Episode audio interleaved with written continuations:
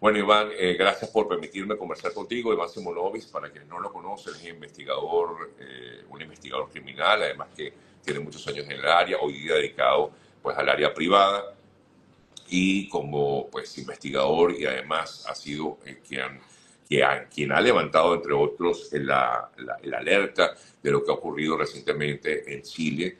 Eh, yo te quiero preguntar, porque quiero justamente hacer, digamos, referencia a lo más reciente. El gobierno de Chile afirma que tiene la investigación adelantada, pero que no puede decir nada eh, al respecto. y ayer se comentó mucho de que en teoría habría habido algún tipo de de relación entre el gobierno de Chile y el régimen venezolano en torno a esto. ¿Tú crees que realmente, y te pregunto, eh, ¿crees que realmente eh, Chile eh, diría lo contrario? Es decir, ¿cree que realmente está diciendo la verdad a la hora de afirmar que no tiene ningún tipo de vinculación con esto que habría sido tramado en Chile? ¿Qué piensas al respecto? Uy, se quedó guindado allí el comisario. Vamos a volver a conectarnos. Discúlpenme. Vamos a volver a conectar. Eh, sí, se desconectó. Volver a conectar. Efectivamente, se salió. Vamos a ver si lo podemos volver a hacer. Aquí estoy, no sé qué pasó. Yo tampoco sé, pero aquí estamos de nuevo. No sé si escuchaste sí, lo que sí, te sí, no, escuché perfecto, escuché perfecto. Mira, eh, fíjate lo siguiente. Mm, yo tengo una invitación ahora para los primeros días de marzo eh, eh, para hacer una, participar en una sesión en el Congreso sobre este tema, ¿no? Sobre todo el tema del, de la inteligencia. En el Congreso y, cómo de Estados Unidos, disculpa. No, ¿En, en Chile. En Chile, en Chile, en Chile, ¿no? Disculpa. Entonces, este, ahí va a ser interesante que, que, se puedan discutir algunos aspectos que eventualmente, para mí, yo creo que son lo, lo, lo, digamos, lo más importante de esto, que, que el tema político, ¿no? Entonces, lo que te quiero decir con esto es que políticamente yo veo que en Chile están muy ocupados, preocupados en tratar de dilucidar exactamente qué fue lo que sucedió allí, ¿no? Eh, por otro lado, eso con respecto al tema político, es decir, yo, yo, veo que, no es que están tratando de taparlo, independientemente que inclusive, inclusive sea un gobierno de izquierda, este, hay mucho interés en dilucidar, pues, qué es lo que realmente sucedió allí, ¿no?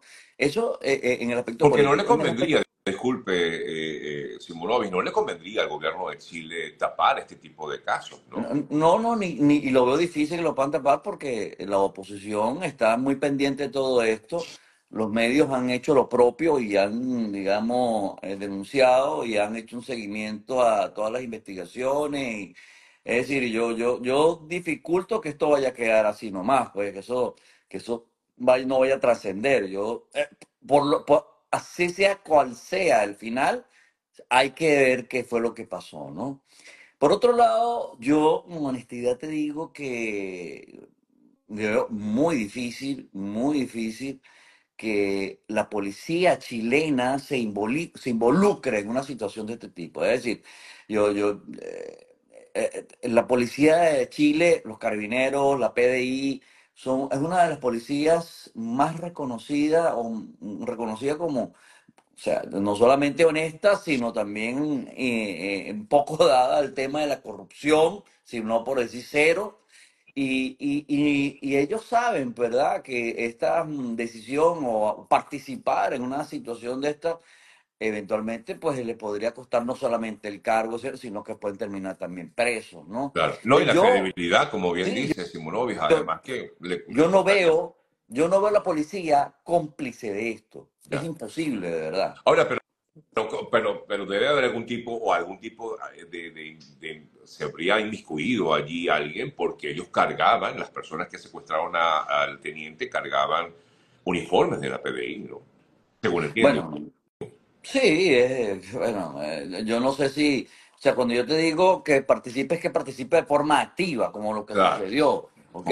No es igual eh, agarrar y, y, hacerse el, tonto y dejar colar unos uniformes, a ponerse el uniforme y a secuestrar a alguien. Es más, es tan ridículo lo que sucedió. Y vamos a estar claros, el sentido común te dice a ti que no, que, que, que bueno.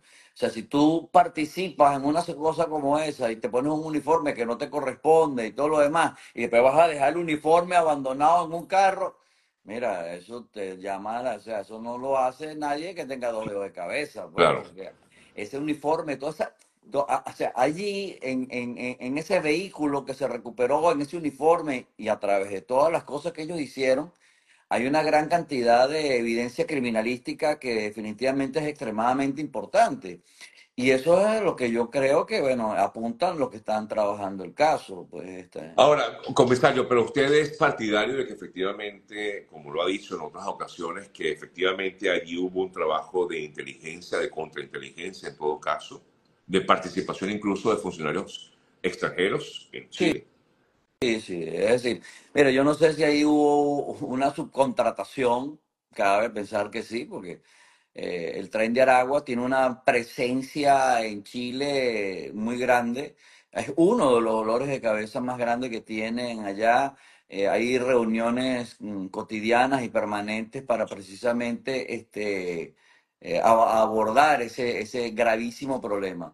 Bueno, puede ser que hayan subcontratado al Tren de Aragua o a cualquier otra estructura criminal, pero que fue algo mm, planificado, dirigido, eh, elaborado desde el DIGESIN, no, no me cabe la menor duda. De hecho, eh, leía que varios eh, ex militares que viven en Chile están muy preocupados por su condición en el país, incluso habían pedido protección al gobierno de Chile. Y ayer eh, usted mostraba a través de sus redes también un caso que ocurrió en Ecuador de un exfuncionario del CSPC. Eh, no está tranquilo entonces todo aquel que haya salido de Venezuela por alguna eh, situación vinculada justamente a haber estado, eh, haber formado parte de las filas de, no sé, de, de, bien sea una fuerza armada o de un cuerpo policial que esté viviendo hoy día en otro país.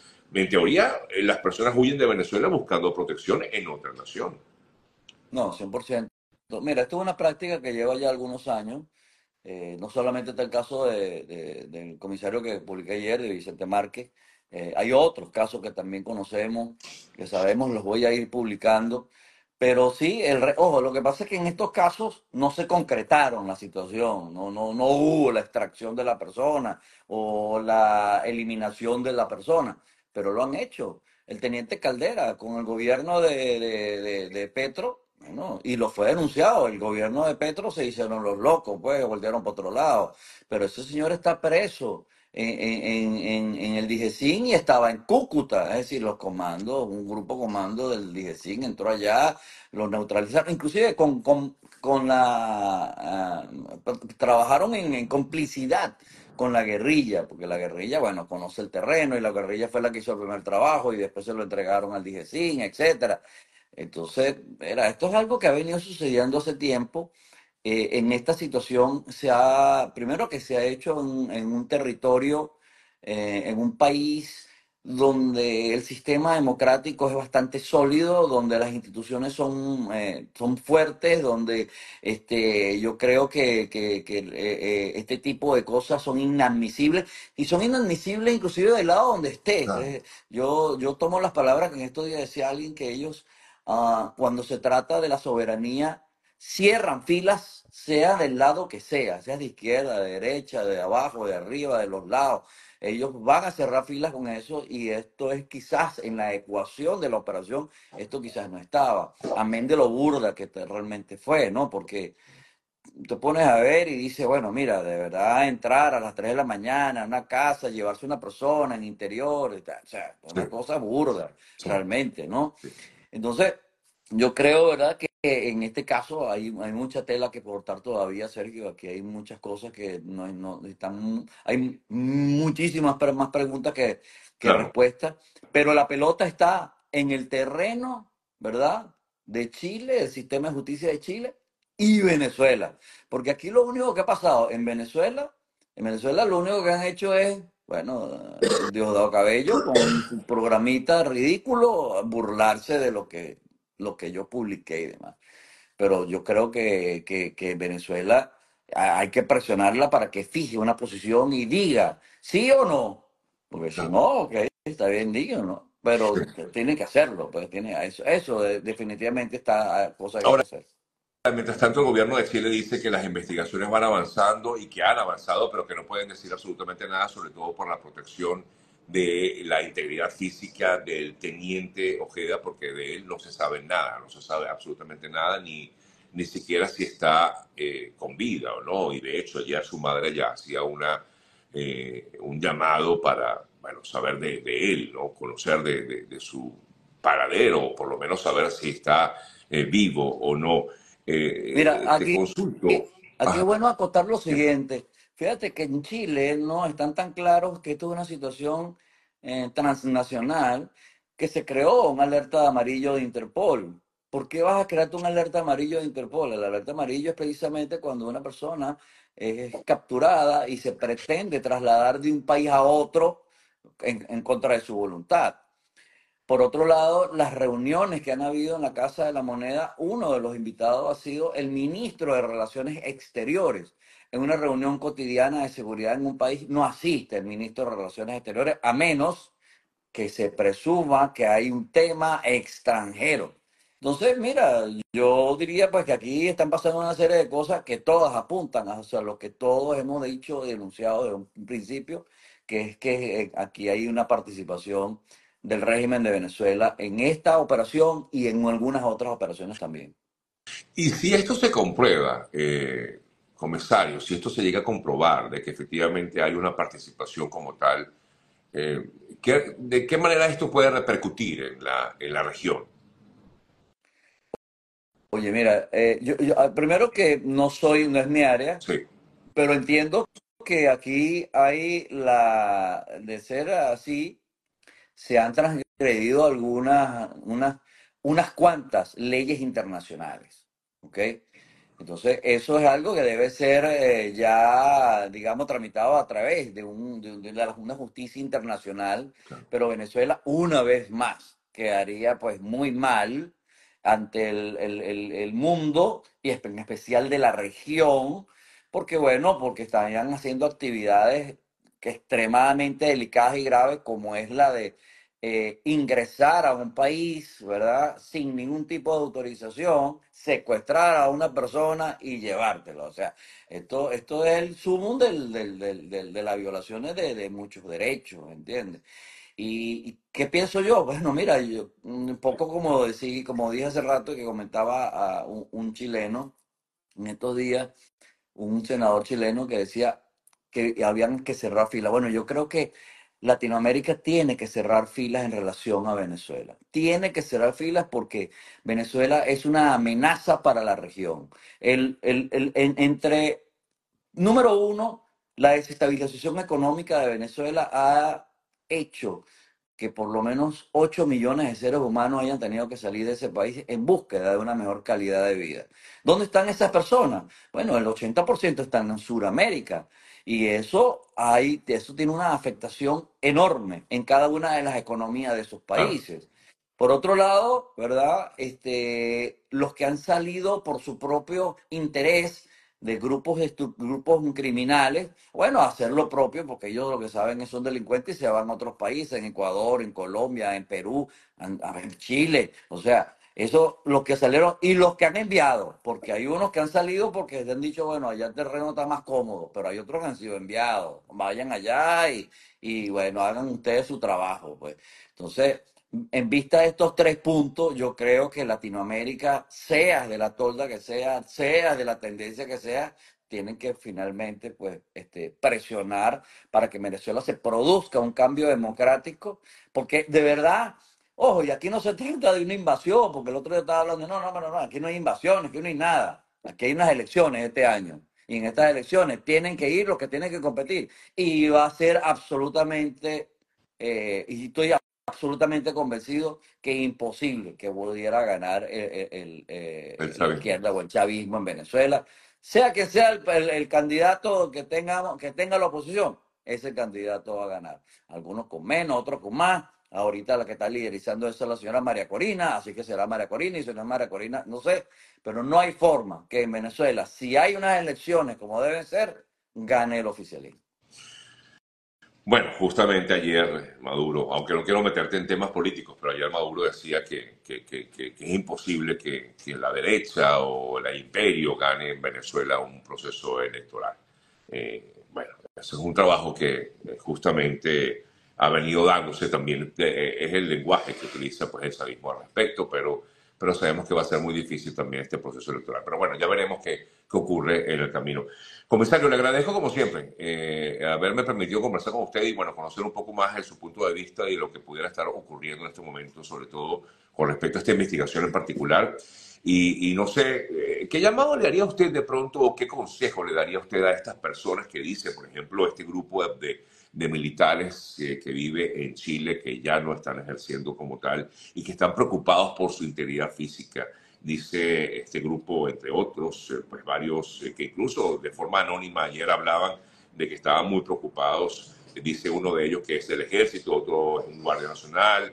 Esta persona dice que es la aviación el que dio a conocer esto o dio a esta información. Están preocupados y sobre todo han pedido algún tipo de protección en Chile. ¿Qué, qué, recomendación le daría usted, eh, comisario, a estas personas que dicen sentirse preocupadas por su integridad física en Chile específicamente y en otros países de la región? Bueno, primero que no solamente Chile, es toda la región. ¿okay? O sea, desde Río Grande para abajo, tú tienes que tener absolutamente claro que eh, se facilita la participación de cualquiera de estos grupos en una operación de neutralización o rescate o secuestro para llevártelo a Venezuela. Mi consejo, bueno, ahí yo siempre he hablado de los estados mentales y los, estados mentales yo los he catalogado por colores, ¿no? Blanco, amarillo, anaranjado, rojo. Y cada uno de estos estados mentales tú lo vas a tener alerta en función del sitio donde tú te encuentres, ¿no? De lo que estés haciendo.